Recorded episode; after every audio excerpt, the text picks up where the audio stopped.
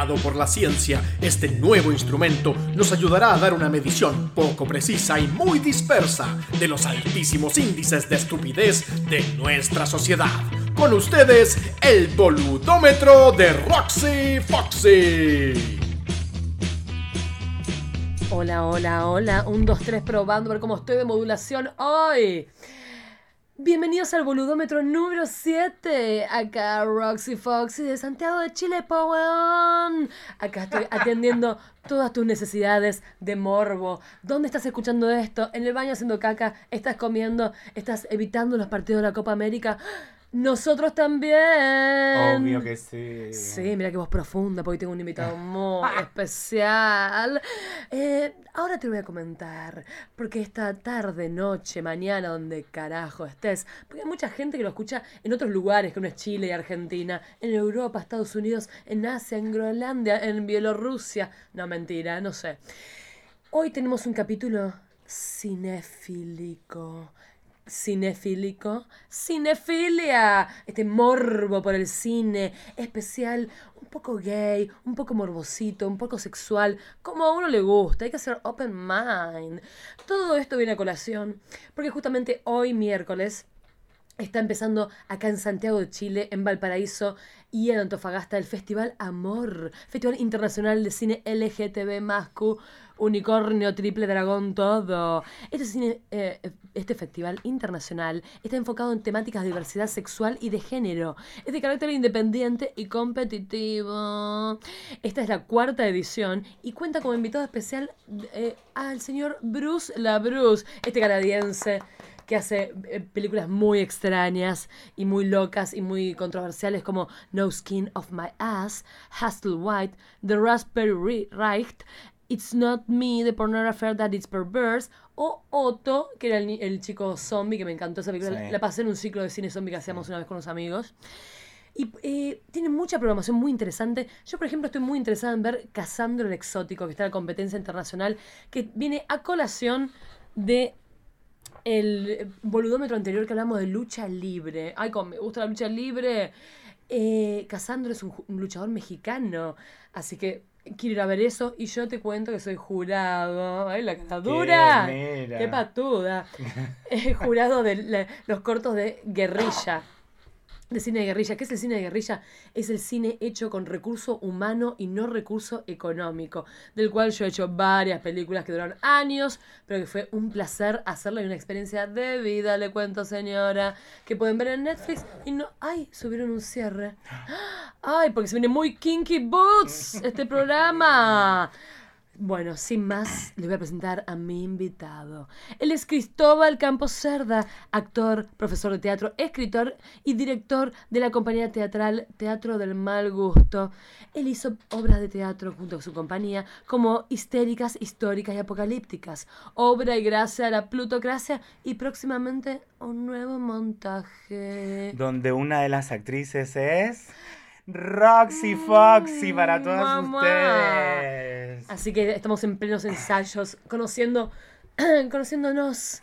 Bueno, les cuento que Cristóbal aparte es un conocedor y morboso del cine y la cultura LGTB+, de la ciencia ficción, de todas las asquerosidades que nos gustan. Exacto. Bienvenido Cristóbal al Hola, hola a todos, ¿qué tal? ¿Cómo están? Espero que no los estemos interrumpiendo en la transmisión del partido de Chile.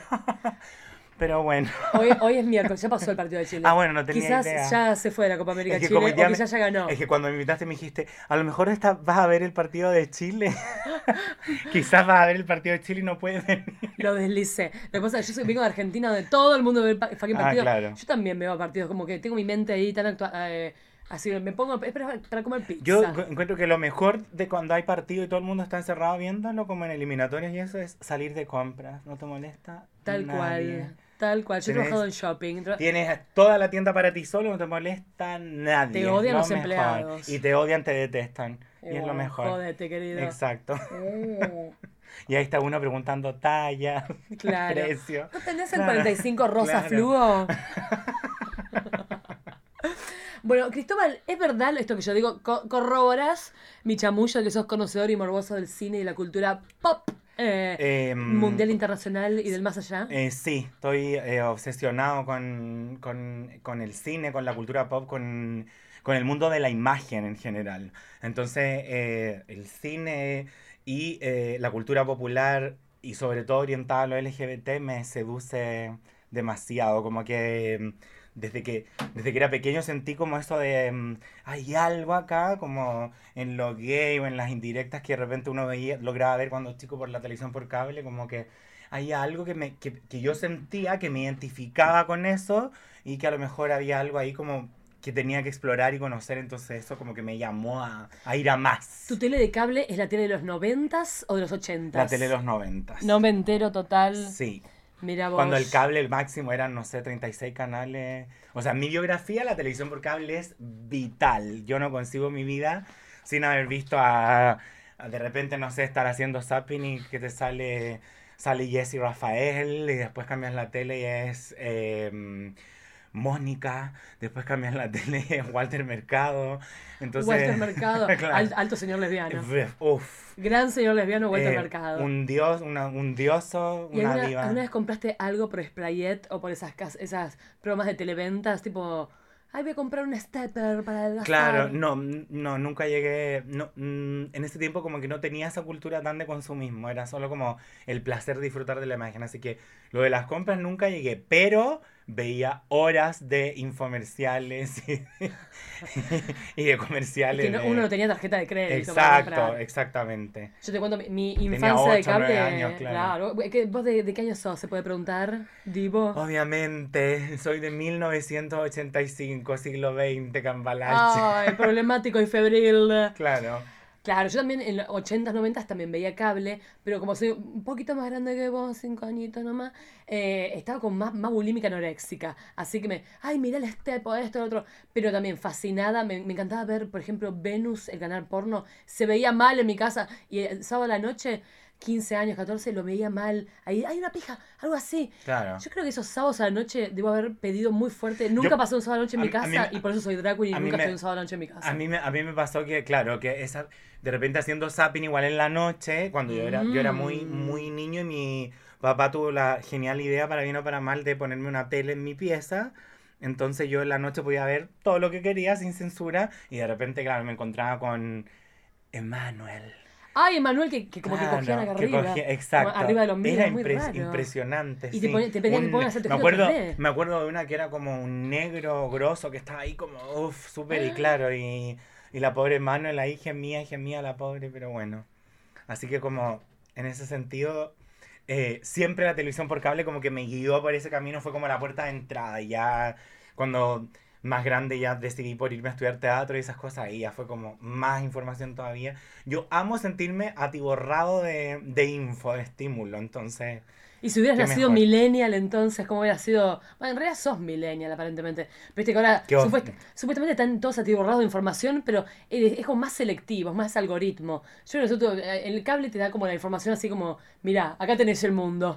Lo que pasa es que yo creo que el formato es diferente, porque en la televisión por eh, pa- pasaba un poco lo que le debe pasar a la gente ahora que escuchaba vinilos, que no podía adelantar los tracks y se tenía que escuchar el disco de, eh, de Kraftwerk completo de David Bowie completo. Entonces lo que pasaba ahí era que la experiencia que tú tenías como resultado ante este estímulo era completamente diferente. En fondo aquí, el hecho de que na- es, las historias duran dos minutos, un minuto, 30 la de segundos. Instagram. de Instagram. Un pedo una canasta, duran 10 Entonces- segundos, 5. Entonces, en el fondo, eh, esa es el, eh, ese es como el estadio de atención que tienen los millennials. la cultura yo. vapor. Claro, entonces es como que de repente vieron, no sé, un flachazo de dos minutos de, no sé, de Elizabeth Taylor y capaz que no saben quién es la señora, pero le llamó la atención, vieron una polera igual y se la compraron. Pero bu- y buscarán, a ver, pero bueno, no nos importa. eh. No critiquemos a los millennials. No, yo, que yo siento que. Ah, siempre, eh, yo, no, yo, yo siento que es, es muy feo generalizar sobre las generaciones. El término Sí. generación algo a mí me parece muy confuso porque es como pensar que todos pasamos lo mismo. Yo supone que eh, cronológicamente soy de la generación que se llamó generación Y, que es como la del cuando éramos adolescentes en los 2000. Y esa generación me tiene histérico. man. Lo saco al gato, espé- espérenme un segundo. Vos charlar la generación que voy a sacar a Y- Ricardito acá. Ricardo, y, em, Basta. Se terminó. Basta. Cuando Así es el en, el, soy. en el fondo, cronológicamente, correspondo a esa generación, pero esa generación no me identifica en lo absoluto porque ahora viéndolo para atrás tampoco me gustaba todo lo de esa generación. Nadie le gusta, nadie en el fondo se apropia de todo lo que llamamos generación tanto. Entonces me parece como un poco problemático y Millennial ya me parece un poquito ofensivo porque me Como Bueno, decir, cuando- yo siempre uso, uso el dicho de Alaska en Lucibón cuando llega Roxy, la del barbitúrico, que es Fabio McNamara, al departamento a, ofrecer, a vender droga disfrazado de vendedora cosmética Avon y que ya está hablando por teléfono con alguien y dice, necesito irme a otra casa, estoy de locas hasta el coño. Y yo digo, estoy de millennials hasta el coño. mm, señoras. Estoy de hipsters hasta el coño Ay, también, claro. cual.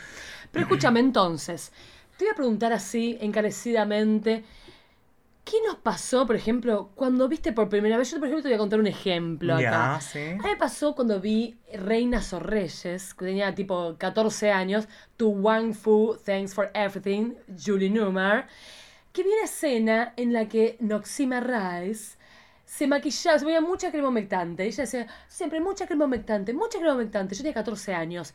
Y desde ese entonces, que me pongo mucha crema humectante, me quedó grabado a fuego. Pero me- tengo el Blu-ray ahora de Reinas o Reyes y lo vi de vuelta y nunca está esa escena. Es como que no sé si me lo inventé, a mí- pero no sé dónde puedo haber sacado lo de a la lo crema mejor viste un corte del director que no era el definitivo, no sé, claro. Una Me marcó ahí. profundamente una boludez, pero me- me- hoy en día mi, mi piel luce así por esa película. Y también, por ejemplo, entrevista con el vampiro. Ay, la vi, yo no podía creer. ¿Quiénes eran esos hombres? No, no, no conocía, no tenía amigos gays, no, no sabía que existía. Y vi esos hombres y digo, ay, ¿qué es a- Muy, muy raro todo. Contame vos. A mí me pasó en particular con eh, cuando era muy, muy, muy niño. eh, me, pa- me pasa con alguien en particular que es un actor que en el fondo a mí me ha marcado porque lo encuentro el epítome de lo que yo encuentro sexy en un hombre. Ay, ya. No sé si estás preparado, si lo conoces. Ay, ya. Se, tra- se trata de, de Jeffrey Goldblum. No es, no es Jeff Goldblum. Jeff Goldblum Ay, el mismo, ¿ya? de- eh, Uy, Park, papá, claro, el de Jurassic Park. Entonces cuando lo veo en Jurassic Park con ese eh, con esa camisa abierta y su pecho peludo, para mí es lo, el epítome de hombre sexy y es lo que busca hasta el día de hoy. Pero pará, y cuando- en La. Mosca. Y en La Mosca. Entonces cuando lo veo en La Mosca, cuando era más chico todavía que en Jurassic Park, que en el fondo lo que yo hacía tenía la manía de quedarme despierto y acompañar a mi mamá a ver lo que ella veía en la televisión nocturna. Entonces ahí es cuando me cruzo con las Golden Girls, cuando me cruzo con Reportera del Crimen y cuando me Lansbury. cruzo de repente un día por la televisión por cable con La Mosca y lo veo y después vuelvo a ver Jurassic Park en el cine a los seis años cuando se estrenó real, seis años y yo ahí ya digo pasa algo con ese No gu- no hombre. me gustan las chicas, me claro, parece- me gusta que- Jeff Goldblum. Claro. Y eso, eso como para empezar. Así que yo. Goldblum hasta el día de hoy, para mí es pero el epítome de, de, de sexiness. Y, eh, y luego, en particular, me pasa con también con el tema vampírico, un poco parecido como yo creo que fue a Jurassic Park, Jeffrey Goldblum, y después llego a eh, el Drácula de Francis Ford Coppola. Ay, yo me, me, me golpea la pija imaginaria. Y ahí- mío. Y ahí, me, y ahí me doy cuenta, claro, la campanita hace tilín, tilín de nuevo, pero en otro sentido, cuando hay como, como que siento que en esta película está demasiado bien interpretado como la lascividad de los personajes, como, esa cosa, romántica. entre de- romántica, pero esa necesidad como carnal, como de, de- de carne ardiendo, claro, y de, de esa necesidad de, en el fondo de que nos enamoramos del vampiro porque el vampiro es el que explicita en el fondo en cierta medida esa, esa como calentura, esa La sexualidad reprimida por Exa- sex, Exacto. de En ese, en ese Oh. sentido, que más represión, ¿cierto? Que la sexualidad victoriana, entonces representa todo eso como de... El único que no, el código victoriano no le entró fue a Gary Oldman, entonces, claro. Y en particular me pasó que como que en el fondo vi que era por primera vez posible a lo mejor algo que no fuese entre un hombre y una mujer cuando vio a Winona Ryder y la otra actriz. Y Lucy. Y Lucy, ¿cierto? Eh, que ella está genial en esa película a propósito. Y las veo mojadas por este jardín como lleno de laberintos de Vogue. Que ellas recorren mucho victoriano, que a mí lo Mm. victoriano me seduce mucho, claro. Mucho me da mucho cuando ya se mezclan las lágrimas, el sudor, la lluvia, todo, y Mm, estás ahí. Claro. me, Exacto. me. Y después también cuando hay una escena que yo dije, no, aquí ya como cuando aquí ya es como que el inconsciente dice, hay peligro, no acercarse, claro, alarma cuando veo a esta bestia que supone que es una de las formas que adopta Drácula que se está follando a Lucy en el cementerio. ojos rojos. Con esos ojos rojos y él está, es como una cosa grande y peluda y ahí vuelvo a conectar con el pecho peludo de Jeffrey Goldblum. Parece que estoy revelando demasiado. No, vos decilo todo, vos decilo Claro. todo. Pero- Ay, de veras que esto es el boludómetro. olvidó. boludómetro. Ya, muy bien. Ahí. Y Keanu Reeves cuando está con las tres vampiras. ¿Te pasó? No, a mí, muy Keanu, a mí Keanu Reeves me pone... Me, muy de moda Como dicen, los, como dicen los españoles, me meo toda, me pone hecha una perra. Ah. Así que con Keanu Reeves lo que sea desde siempre, desde incluso ese papel que tiene insulso en Amistades Peligrosas. Ah, otra. Otra, oh. oh, uh, ahí, Mucha claro. teta empolvada, eh. esa- mucho polvo en la nariz. Ay, claro, claro. Y cla- eh, sí, Keanu Reeves me pasa que también en esa película está tan... Como que él representa todo ese lado como dulce de la ingenuidad, pero en fin. Así que sí, todo el rato. Me encanta, eh, ay Dios mío, la, la vi de vuelta hace poquito porque está en Netflix para ver Sí. y es increíble, Excellence de L'Oreal. Otra peli, por ejemplo, ya más de grande. Yo, por ejemplo, ya conocí a mis amigos gays filmando esta película La Hada Buena, que era esta película de cine de guerrilla que filmamos sí. miles de años. Y con los chicos, yo me mudé. Me salí de mi casa de mis padres y me fui con mis amigos gays, con Rodrigo, qué sé yo. Y vimos Hedwig and the Angry Inch, por ejemplo Qué dioso. llorando descontroladas con esa película. Y es como el, el no sé, el soundtrack de la, de la vida también. Esa que la viste más de grande, ¿qué te pasó con ese tipo de películas? O Short Bus, del mismo director, John Cameron. A mí, a mí Short Bus me encantó. A The Headway and the Angry encuentro que es una obra avanz- maestra. mentalmente avanzada totalmente. avanzadísima, sí, para su época. Eh, yo tengo que mencionar, igual me voy a meter aquí, Dígalo, ponerme dígalo, patudo, señor Cristóbal. Que en el fondo, claro, cuando yo crezco y grande, pillo un día haciendo zapping en Cinemax, todavía me acuerdo. Que Cinemax era como la alternativa B de HBO.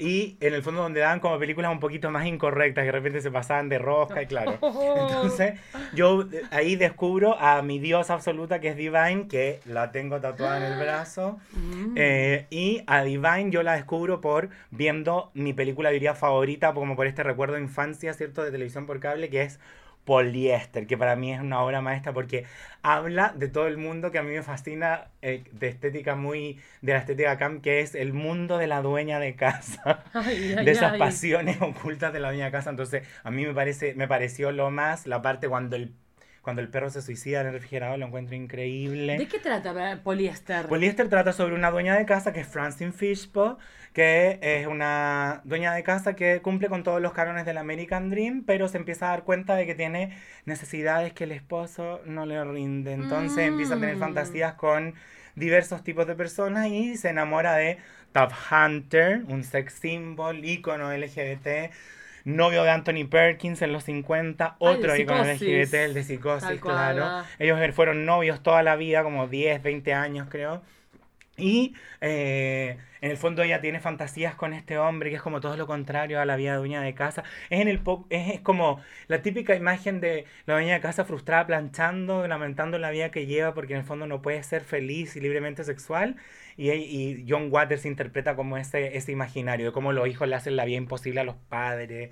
O sea, en una parte la hija se embaraza y ella lo único que quiere es sacarse la guagua. Y yo no podía entender cómo me estaba riendo de algo tan terrible cuando ella se pegaba con la punta de la cama en, la, en el estómago. Ay. Entonces yo me reía a carcajadas. Yo decía, "¿Cómo- ¿pero qué, les, qué pasa con esto? ¿Por qué me río de algo tan siniestro? Entonces ahí yo como que empiezo a entrar en ese mundo, claro, y después ya mm, eh, recuerdo como estas películas de, mm, de Greg Araki, de Doom Generation con Rose McGowan, que también fue como súper rompeora en su tiempo. Y claro, y llego después ya más avanzado a Edwin and the Angry Inch, donde actúa Michael Pitt, otro símbolo sexual donde los haya, con esos labios. Es como Lana del Rey de hombre. Eso Ay, me pasa mira. a mí con él. ¿Y no será Elena del Rey que se hizo Y de hecho, es muy chistoso lo que estoy diciendo porque yo vi una entrevista de Lana del Rey donde decía que era su amor platónico de toda la vida. Ay, Michael Pitt. Ay, mirá, no sé, como mellizos separados Claro, cómicamente. Pero es The impresionante. Love. Claro. Me muero. Claro. Y claro, cuando veo a Edwin Dan Greens, donde, donde en el fondo eh, me acuerdo de esa escena de cuando lo masturba en la bañera Michael Pitt, claro, que es como bastante mm, pregnante, sobre todo porque, no sé, él está como el- con el pelo calipso, eh, Edwin está con su peluca soñada. Está Es como, ratching de Farrah la, la, primer drag, bueno, en realidad vi Priscila, vi Reinas o Reyes, Sí, pero obvio. como la drag moderna. Como Sí, dije, la drag queer. sí. Con consentimiento, Sí, con política, como era, Por venía de. Alemania Oriental. O sea, esa, esa introducción de, de la historia de cómo se creó el amor. Con lo los- más- lo- de- con los dibujitos, lo más bellísimo que hay. Y aparte toda la historia, como, como que el, el- el, militar americano que la seducía, de, damn, y le ponía las gomitas para... Exacto. Todo eso yo nunca lo había visto, como algo, Claro, claro. algo que no sea una pelotudez, un dibujo mal hecho de la, de la cosa gay. Era Claro. como de, de en serio y puesto de una forma bella y, y me, me había flasheado. Es precioso. Yo igual, igual fla, flashé con esa, como dices tú, acuático. bueno, y por ejemplo, ¿qué pe- bueno, ya hablamos un poco de esto, pero ¿qué películas te hicieron sentir que habías dejado la niñez? Vamos a hablar no solo de eh, LGTB, sino en general. Yo, por ejemplo, veía en canal, el canal estatal después de las 12 de la noche, pasaban películas muy para adultos. Por ejemplo, vi Atracción Fatal. Y yo no me acordaba que era, es muy machirula, ahora la ves y tipo no pasa por el filtro ahora, pero me, me sentí muy sucia después de verla. Muy- tipo como, ay, ¿qué me pasó? Lo mismo con el Crying Game, que estaba en VHS en mi casa. Y fue tipo, ah, ¿qué está pasando conmigo? ¿Qué peli Al- algo estamos viendo ahí Claro. en la peli, claro. ¿Qué? Decime un título que te haya, por ejemplo, El bebé de Rosmarie, Alien 1, It, todas me, me produjeron Como estamos en el boludómetro, te voy a decir el título más inimaginable Dale, que te puedas explote el dar. boludómetro. ¿Estás preparada para lo que viene? I'm prepared. Cuando veo el trasero de Arnold Schwarzenegger en Terminator. Miau. Terminator en ese sentido, claro. Mm, eh, Después me acuerdo que hay una escena en que entran a un bar y hay una. cuando aparece hay una- desnudo, no, en el sí, tiempo. en el exacto, cuando es como que está, llega a la Tierra y está desnudo y pelea desnudo. Y el lo otro, Kyle, está más bueno también que bueno. hermano. Exactamente. Y después de eso, llego como a este- cuando llegan como a este bar cibernético que no sé si en Terminator 1, en la 2, ya no me acuerdo. ¿En el boliche? Y veo a esta mujer de tres tetas que me pareció ah, ne- lo eh, más. El Vengador del Futuro Eh, es. Bueno, eso. Y Tal me acuerdo cual. de esa escena. Y también, bueno, y llego, sigo con mi fetichismo. eh, tengo como fetichismo con España, no sé por qué, de dónde me viene, pero ahora me estoy dando cuenta. Tenemos que como, Almodóvar. como ¿eh? recordando, Cuando sí, antes de llegar a casa, Almodóvar, sí, antes de llegar a Almodóvar, yo. eh, hay una película que a mí, hay como tres películas que en el fondo recuerdo como de haberlas pasado por el cable así, que de repente me quedaban una escena y decía, Dios, seguía y después era como, voy a volver, parece que me perdí algo, Mm. claro. Pero eh, son, la primera es Las Edades de Lulú, Ah, erotismo. que después cuando crecí la vi de nuevo, claro, es un tipo de erotismo bastante mm, macho hembra que no me interesa nada, pero bueno, en ese tiempo fue como impactante un poco ver como esa... Aparte te la vendían. la- Las Exacto. edades de Lulú. La- Claro, y todo ese, ese morbo. Y después, es que, es que algo terrible, después Jamón Jamón también. De Vigas Luna. Claro, y eh, Segunda Piel, que es una película muy conocida, pero curioso que las tres actúe Javier Bardem. Y ahora Javier Bardem a mí tampoco me Oh, produce, lo- no me da, a mí no me pasa eso ya con él, pero sin embargo tiene un, tiene un sex appeal, una carga importante y quiero, quiero en el fondo hacer hincapié en esta última que nombre, que es Segunda Piel, donde se trata de que Jordi Moya es un hombre que está felizmente casado con Ariadna Gil, diosa, la esposa de la que logró casar a Vigo Mortensen. No me hablé de Vigo Mortensen me pongo mal. Bueno, la que lo logró casar es ¿Una Ariadna Gil, sí. Ay, Y, Dios. eh, Que aparece en pito en la, en la casa de, de- como de ruso. Vigo Sí, Mortensen. sí, ya.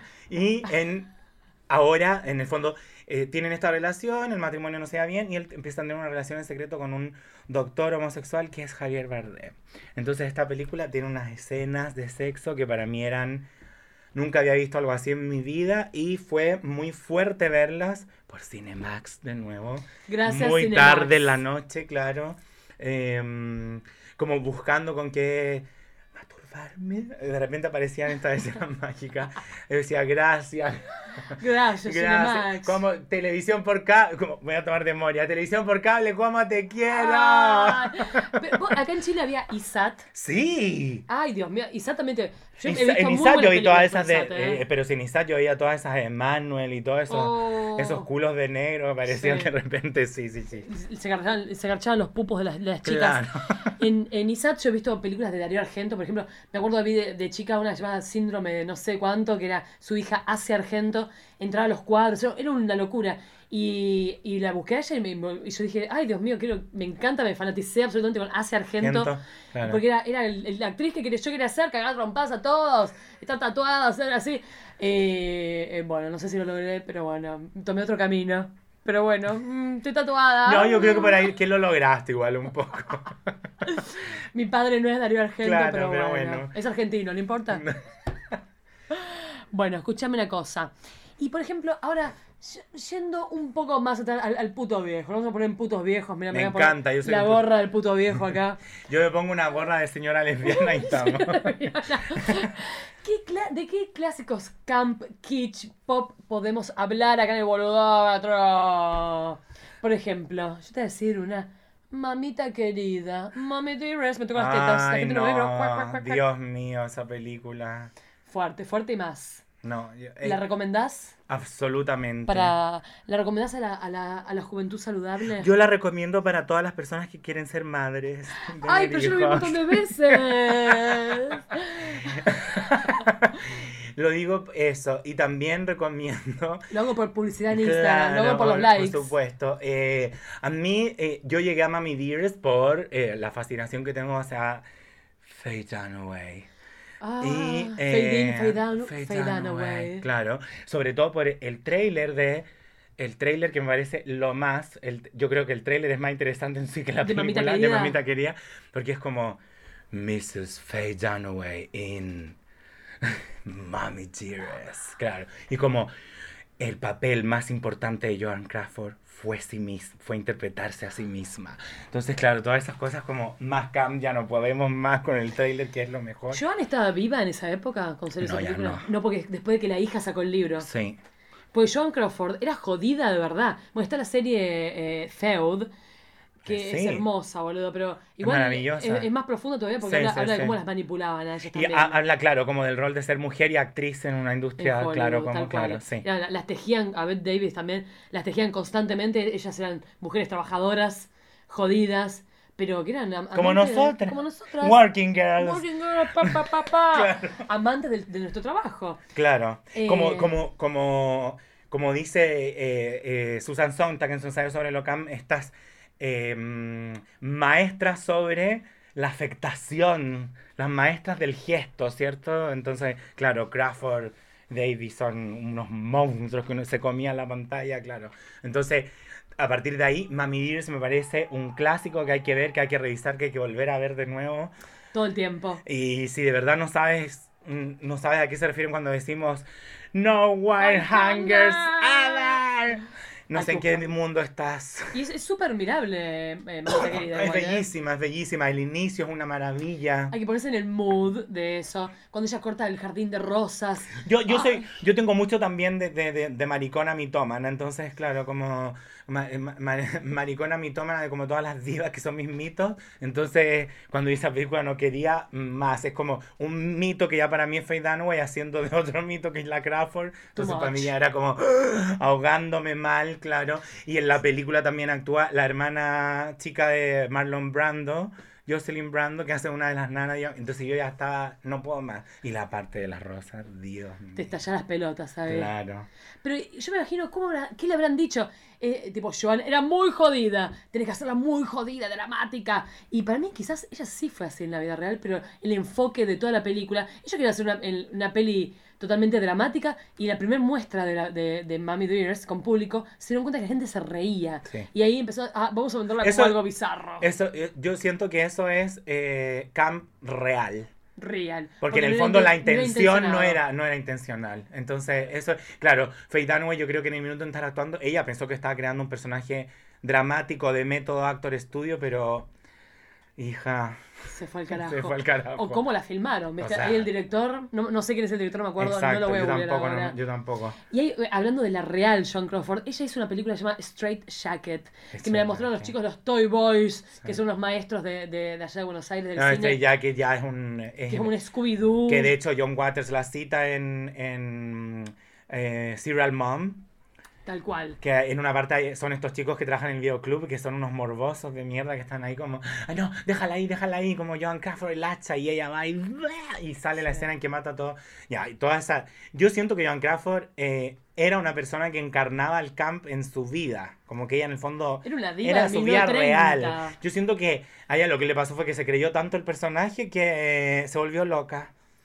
Y Se la comió el la, personaje. la tenemos haciendo eh, estas películas como Truth, ese monstruo, que ella es como una Mm. arqueóloga que encuentra un monstruo como Oh. tipo Milodón, Mi una cosa horrorosa. Claro que en Feud, de hecho, muestran cómo Sí. se filmó y es un Que, espanto. que le hacen cambiarse en un auto. donde ella está al- alcohólica pero mal, Pobre. entonces claro, entonces es como ahí uno entra como ya a esas dimensiones en, en, claro, en que vemos a Betty Davis haciendo de nan, de la nana vieja de la película de terror, entonces claro. Las ahí- minas amaban tanto su laburo. Y la- y Exacto, tenían como que lo que les importaba era estar ocupada siempre. Sí. En el fondo es como lo que, lo que decía Norma Desmond en... Otra de Otra, Sunset otra, claro, en Sunset Boulevard. ¿cierto? En lo que decía Norma Desmond en esa parte que es como cuando ella dice... em, Nuestra vida es esto. Que ustedes estén en la oscuridad y nosotros los alumbramos con la pantalla, no conocemos nada más. Entonces es como que en el fondo eso es lo que le pasaba a ella. No conocían la realidad para ella, la, que, la realidad para nosotros que existe, de levantar, trabajar, ganar plata, comer. Para ella no existía eso, existía filmar. Eso era lo que existía. Pero porque también en su época de esplendor la super explotaban. Claro. Ellas filmaban película tras película, tipo no tenían descanso. A Bette Davis es como la, la primer sindicalista del cine porque la, Absolutamente. la explotaban a cagar y La que, tipo... se dio- la que en el fondo dijo, esto es un trabajo como cualquier otro y tengo que hacer valer mis derechos y eso. Claro, y eh, yo también recomendaría, tengo que decirlo, Decilo, por favor, sacalo. todo el cine slasher con esa libido del sexo que tiene, todo ese rollo. Como de. Halloween para mí es una obra Ah. maestra por donde se le mire, la primera, la única, con Jamie Lee Curtis, The ¿cierto? Body. Esas tomas, el manejo de la atención es una obra maestra. Ay, la revería hoy. Y yo la vería todos los días si pudiese, porque encuentro que esa película tiene, pero material de todas ¿Y partes. qué te pasa con las pesadillas? Ay, no me hagas llegar ahí, porque Tengo todas las Freddy Krueger es un personaje que marcó mi infancia siempre, la cancioncita de mierda de Luna, dos, claro. Que, to- que yo me cagaba en miedo, mis hermanas chicas las asustábamos con eso y era total. Y bueno, yo en particular recomiendo la 3. Era de Johnny Depp. No, esa es la ¿Cuál es? 1. La 3 es como la gay. Le dicen que como en lenguaje popular gringo es como la versión gay de pesadilla porque hay lívido ahí, traseros todo el rato, Pero pará, gente si que la ¿Te mataba a Freddy? ¿O te juzgaba? Por que- supuesto que te juzgo, Obvio. por supuesto que te Si dejabas de mataba. ser virgen, te mataba a En Freddy. el fondo lo interesante de pesadilla es ese rollo como del inconsciente, de lo ominoso que sale, que despierta. Ay, me encanta entonces, palabra ominosa. entonces, claro, entonces el término freudiano horroroso, pero bueno, no sirve para lo que estamos hablando.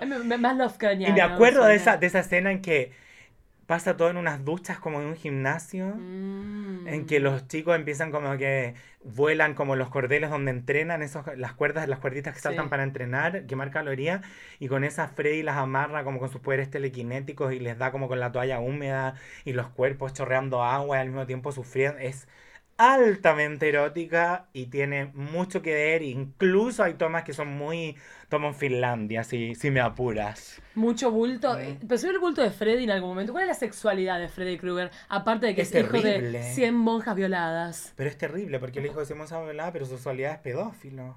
Es A él lo queman por ser pedófilo, tal pedófilo. cual. Claro. El pedófilo de la calle Elm. En, en el fondo, todos los padres a los- de los cuales a sus hijos abusaron, lo queman, en el fondo lo persiguen por el pueblo y lo queman en esta hoguera, en esta, perdón, em, Como en una calefacción central. como- claro, sí, como en la caldera, ¿cierto? Y que, se- que ahí ya se me junta con el Frankenstein, cuando lo persiguen, y con, si nos vamos más todavía de Marica Vieja, Ay, me encanta. El túnel. Ah, el túnel, el túnel del el- Canal Volver. Volver.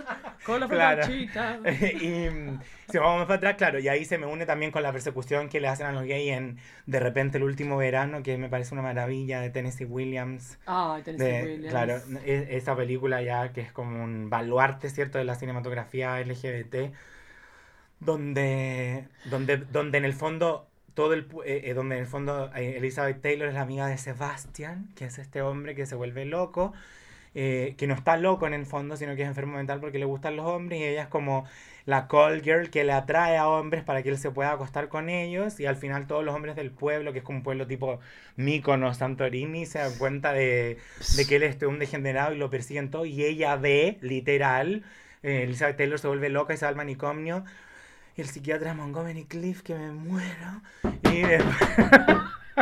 y em, ahí ya pasa algo muy, muy, muy siniestro porque ella ve, ella se vuelve loca porque ve que todos estos gays del pueblo, estos prostitutos jóvenes tipo Pasolini, se lo comen real. Lo matan porque se lo comen. Mm. Se hay lo comen. ahí, sí. Wow. Pasolini, pobre que terminó muy mal. Muy mal, claro. Hay una- hace poco vi una peli de, de- de- la vida de él. Sí, de Era- William, eh, de William Dafoe. Sí. Sí, Oh, sí. Wi- William Dafoe, qué actorazo. Quedó Que no te pestañea, ninguna escena te pestañea él. Yo lo encuentro que tiene un, me da un morbo. Él es- él Como dicen los españoles, me pone. Me pone. Me pone mucho. Ay, Dios mío. Claro, tengo, tengo ese rollo como con los machos no convencionales. Con los raros. Con los raritos. Y sí. bueno, quizás te- después de este boludómetro alguno te contacte ahí. Mm, ojalá. Algún vicioso de por ahí. Free, de- sexy, and available. Oh my god. Yo me toco, pa, pa, pa, me toco las tetas llenas de hormonas. Otras pelis que a mí me morbosean, por ejemplo, Flash Gordon, con todos esos hombres peludos, alados, y tú unos vestuarios increíbles, llenos de canutillos, pero más drag es mi morbo. Me, me, por ahí, por ahí puedo, puede ser que también a mí me pasaron cosas con... Una ridiculez, Cam, pero ya que no puede ser más. Con el, con el ángel de Barbarella. También. Con, con el, el Rocky Horror, ¿cierto? Cuando lo veo con la zunquita dorada, con ese como... mm, Mm. Claro, todo eso. Y, y, y también ya si me apuras, claro que Tim Curry ya tiene como ya Tim Curry. un estandarte absoluto. Que de hecho ya me lo voy a tatuar arriba de la Divine porque se lo merece. ¿Como It o como eh, Frank No, Frankenfurter? Frankenfurter Ah, todo el tiempo. Porque también hizo ese, es It, el, el original. Y también hizo el botones del hotel de mi pobre El- angelito que, que, que necesitaba llegar a esto porque como estamos en el boludómetro, mi primer amor de infancia, clase de hombre, fue Macaulay Culkin. Que no fue violado por Michael Jackson, aparentemente. No, él no fue violado por Michael Jackson. Bueno, en realidad a mí que me importa que haya sido violado o no, porque eh, es la criatura más hermosa que he encontrado durante mi infancia, lo miraba, no lo voy a creer lo que estaba viendo. Así Ay. que para mí fue ¿Cu- como... ¿Vos te sabías los diálogos de mi pobre angelito? Mira, te voy a decir algo. La 2 perdió en Nueva York. Cuando era niño, año, no sé, 94, 95, con mis hermanas la veíamos días enteros porque la daban a cada rato en el cable, les dio pesado un tiempo en HBO. Y yo buscaba en la vía del cable cuánto le iban a dar y marcaba y nos sentábamos a verla. Y ya me aburrí de contarla cuando íbamos como en la vez 27. Dije, ya no voy a contar más, ¿para qué? Entonces, fue. claro, ya fue. Y ahí, y cada vez que la pillo la veo de nuevo, por supuesto. Vos sabés una que me acuerdo, que yo un verano de los ochentas tuve mucha fiebre, está la, la única vez que deliré de fiebre en mi vida, y veía una peli por HBO Olé que se llamaba Motorama. Una peli muy extraña que ahora la tengo en acá en, en. Blu-ray, porque Dios, ya. Es una peli de un niño que se hace adulto como con barba y con parche en el ojo, que junta cartas, que tiene que juntar, él va, es como una road movie, va en auto buscando por la estación de servicio las cartas Motorama y nunca encuentra una. Y es como una, una obsesión donde es muy, muy rara y la pasaban por HBO a la tarde y yo quedaba con fiebre ahí tipo, ¿qué es esto? Me la nota, Cristóbal, Obvio. Motorama. Motorama, nunca la había escuchado, la verdad. Muy flashera. Bueno, ¿nos quedó algo en el titero cinéfilo? Yo creo que sí. Titero, tintero, ay Dios mío. Ay, claro. Tantas películas para ver, Tantas tan películas mariconas, para ver, Dios mío, morbosas, señor. de vampiros, de policía. Otra, una una. la- Ah, sí, mira, para, para cerrar esto. Hay una actriz llamada Lina Olin, que es como, no sé, noruega. Hizo una película con Gary Oldman, en donde era un policial, era un era un policía corrupto, así que toda merca, corrupción. Y ella hace una mujer muy, muy mala, que en un momento se cae en portaligas y con las manos posadas atrás, arriba del auto de policía, y empieza a patear el, el, el, el auto. Y tipo, nunca vi una mujer tan mala con lo que me gustan las mujeres malas. Mm. Cristóbal, ¿te gustan los folletines pulp? Las revistitas mariconas, Los amo, los amo, los amo, sobre todo sus portadas. Ay, Satán lesbian. Los beefcake. Claro. ¿Llegarían acá a Argentina y a Chile esos? Yo creo que sí. llegaron. Que no eran las revititas de Corín Tellado, No. que era sobre aborto Y de, solapado. y de hecho que venían como con esa con esas zungas de acuarela ¿Cómo que- zungas de acuarela? ¿No sabías eso de los beefcakes? No, Que los contame. beefcakes, cuando llegaron a Europa, la forma de poder venderlos en los kioscos abiertamente, las pasaban por ser eh, revistas de culturismo, ¿cierto? Como para hombres que querían cultivar su figura Claro. musculosa, claro. Y em, en el fondo tapaban la desnudez de los hombres con zungas pintadas y que tú llegabas a tu casa y con agua se salían. Me mola, amor. Imagínate las Entonces, señoras todo- pintando eso. Exacto, o todo, o- o, claro, como esa pega que nombrabas en la, la, la pega pedrita, ahora sería como la, la, pinta zunga. pijitas. Ay, Dios mío, la pinta chotas. Claro, entonces, no lo me claro. ¿Qué, ¿Qué haces tu trabajo pinto pija? todo- Pinta pija. Te digo, más de una Claro. el trabajo ideal. ¿eh? Obvio. Aparte o- artístico, la acuarela. Mal, claro.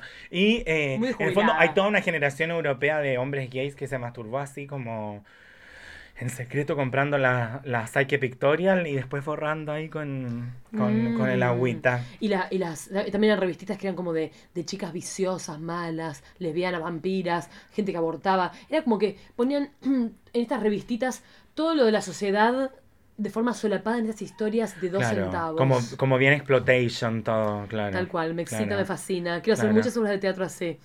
Pero bueno, yo te cuento que te invito ahora a, re- a leer justamente un radioteatro Ok. de inspiración pulp, ¿ok? Me encanta. ¿Te encanta? Esto es una obra original que produje con el boludómetro, con el Bizarrator, Con que es otro Con tu técnica obra absoluta. técnica de mente podrida, eh, esta tarde. Así que bueno, que lo disfrutes. Es hora de ponerse cómodos. Bajemos las luces, prendamos un incienso y destapemos ese vino tinto que aceitará tu asquerosa imaginación. Acá comienza el radioteatro del boludómetro. Hoy presentamos el folletín radial Breve historia de 20 acróbatas sexuales, una diva y un cineasta en la ONU. Juan Piaget es cineasta. Luego de años de películas clase B, por error, casualidad o misterio, le llega una comisión internacional, filmar la bienvenida a la ONU de la República del Sol Eternus. Señorita representante de la República de Sol Eternus, me presento, soy Juan Piaget, cineasta no reconocido. Hola, soy Lily Tomlin. Sí, tal cual. Soy la representante. Estoy estrenando cargo acá en la ONU. Vaya, vaya, ¿no? Usted es el encargado del film, ¿verdad? Ay, estoy muy nerviosa. Mi jefe, el presidente, es muy blando. Pero si se lo motiva, le sube la sangre, se pone duro y morado. Ay, si lo viera, se enoja y escupe como loco. Luego se relaja y se echa a dormir. Muy interesante, lo filmaremos a él esta tarde. No, no, no, no, no. Hoy solo Ah. viene una compañía de acróbatas anales. ¿Cómo anales? Preparo las luces para mejorar pieles con rosáceas y fluidos. ¡Ay, entendió Anales! ¡Ay, no! Del circo Anales de Francia. Ah, ok. Eh, muéstreme dónde vamos a filmar, por favor. Sí, venga por aquí. Bueno, este es el recinto más pequeño de la ONU. Es que justo hoy coincide nuestro evento con una pelea de box en vivo para todo el mundo, en el espacio principal, donde están todos los países. Eh, esta pelea es entre un oso ruso y un búfalo norteamericano. La ONU necesita rating, ¿no? Todos lo necesitamos, ¿verdad? Para eso lo convocamos a usted. La República del Sol Eternus es un paraíso fiscal y un lugar bellísimo para el turismo sexual y la pesca náutica. Pero mm, queremos formar parte de la cultura mundial. Ay, conmigo la tendrán. Déjeme decirle, estimada Lili, que le veo unos ángulos maravillosos que me hacen recordar a Joan Crawford. Solo la veo y me la imagino levantando un hacha o bailando en un cabaret del siglo XX. Ay, me halaga. Pero no soy actriz, no soy política ni embajadora. Solo soy una trabajadora. Dígame la verdad, Lili. La estuve observando en su andar. Usted es esclava sexual, ¿no? ¿Cómo dice eso? Claro que... Sí. ¿Cómo lo supo, asquerosito? Ay, sí, lo sabía desde que leí el libro, vi la película y leí el cómic de Histoire de O. Siempre soñé con conocer a una mujer como usted, pero en este siglo la traje con la mente. El presidente es su amo. Ay, no le puedo contar ahora. Ah, mire, ahí vienen los acróbatas anales. Estimados acróbatas, ¿están listos para la función? Va a ser solo para las cámaras del señor Juan Piaget. Este, este film luego será visto por toda la República del Sol Eternus y por el canal Europa Europa y quizás ISAT. Gracias a todos por participar de este momento tan importante. Eh, voy a filmar cámara en mano, pero la quiero a usted de protagonista. Su pelo enrulado, color cobre intenso, su perfil mediterráneo. Ay, ¿cómo puedo hacer para que me conceda ese placer fílmico, ma chérie? Très romantique. Señor Piaget, estoy lista para mi primer plano. Ah, muy bien. Luces listas, acróbatas dilatados, cámara anda. ¡Acción!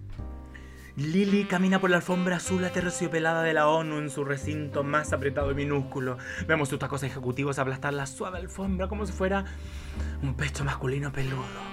El piso gime de placer a cada paso. Ella abre la puerta del recinto que se encuentra en absoluta oscuridad. Esta oscuridad contrasta con el terciopelo rojo de su vestido lleno de pinzas y su falda tubo de corte magistral. Ella ingresa, abre la puerta de ébano. La cámara la sigue en un plano potó. El aire huele a humedad, alfombra recién lavada y a humanidades. Se enciende la luz y... ¡Ay, corte! Ay, ¿qué pasó? ¿Qué hice mal? No, nada, fue un error de cámara. Voy a cambiar mi lente a uno más lisérgico. Usted está perfecta. Aféctese más todavía. Sienta miedo, pasión. Orínese cuando yo se lo indique. Yes, master. Cámara anda y acción. Ahora ella está en el centro del recinto. Se ven butacas vacías por doquier. Ella recuerda un cine porno de Zurich y de repente algo le toca al hombro. Se da vuelta, no hay nada. Algo le la mejilla, algo como un pétalo de rosa o un pena medio erectar. Ella teme, se apasiona, llora y se excita. Ella grita. Plano general, del cielo caen 20 acróbatas franceses, lo sabemos por sus bigotes y su destilación sudorípara. Se contorsionan, cambio, plano detalla los ojos alucinados de nuestra diva, cambio de acrobacia, un suspiro inunda la sala, una exhalación cavernosa. Estoy seguro de que ni en las mazmorras privadas de la República se vivió semejante frenesí. Y llega el momento, los acróbatas dilatan en un gran ano. Y acérquese un poco más. Y uno, dos, tres. Forman una telaraña de carne alrededor de nuestra diva rojo terciopelo. Ella exclama. Y lentamente, y en un éxtasis agónico, se la tragan. Desaparece. Los acróbatas rompen la estructura unificada y desaparecen como arañas por las paredes, las butacas pegajosas y el techo abovedado gótico. Corte. ¡Qué obra maestra, señorita Lili! Señorita Lili, ¿dónde está Lili? ¡Ay, malditos acróbatas viciosos, devuélvanla! ¡Oh! Ahí están sus pertenencias. Su vestido, sus ligas, su corsé, su sostén, su dildo permanente con sello presidencial y su... peluca. ¿Quién eras realmente, Lili de Sol Eternus? ¿Quién representará a tu país en esta magna institución? Eras solo una presencia mágica y me dejaste tu ofrenda para continuar tu legado de esclava sexual consumada. Lo haré por ti en tu memoria. Las películas son para siempre. Y así fue como Juan Piaget acarició la suavidad de las medias ligas, el rigor del corset y el perfume de las bragas. Con su lengua comprobó lo afilado del taco ejecutivo, la goma patinosa del dildo con su rugoso sello presidencial, el perfume a talco de la peluca pelirroja enrulada con leve pátina de sudoración de cuero cabelludo y sol de mar. Se probó cada una de las prendas y sintió que un ángel lo había canalizado por primera vez. Y así nació la célebre directora de cine, Lily Piaget. ¡Aplauso, por favor! Ay, por favor, qué intenso, sexual, oscuro. Asquerosito. Bien de estilo boludómetro, me Bien, encanta. muy boludo. Bien Bizarrator. Todo, todos mis dispositivos para salir de lo ordinario. Exacto, porque siempre se puede más. Como dice Sigourney Weaver, God, please, don't let me be normal. Y cerramos este volumómetro cinéfilo. Así que, Cristóbal, te dejo invitado Te voy a conseguir entradas, creo, para el Festival de Cine Amor. Ay, ¿dónde eres jurada? donde soy jurada, me toco las tetas, guac, guac, guac, guac. Y nos vemos en los ensayos. ¿Qué te parece? Nos vemos pronto, Roxy Foxy, querida, querida dorada, idolatrada, diosa, gorilona, bruja. Ay, todo junto. Sacerdotisa, todo. Madre de gatos, Claro. madre de, de neonatos. Muchas gracias por venir al boludómetro. Gracias a ti por invitarme. Y gracias a ustedes, querido público. Si escuchan esto por Apple Podcast, critíquenlo, pónganle estrellitas. Si lo escuchas por Spotify, compartilo. Si lo escuchas en, en YouTube, ponle dedito para arriba, para abajo, lo que sea. Que hablen bien o mal, pero que hablen. Y comenten, agiten el algoritmo. Tírenme una monedita de like para este boludómetro hecho con mucho amor. Nos vemos la próxima. Chau, chau.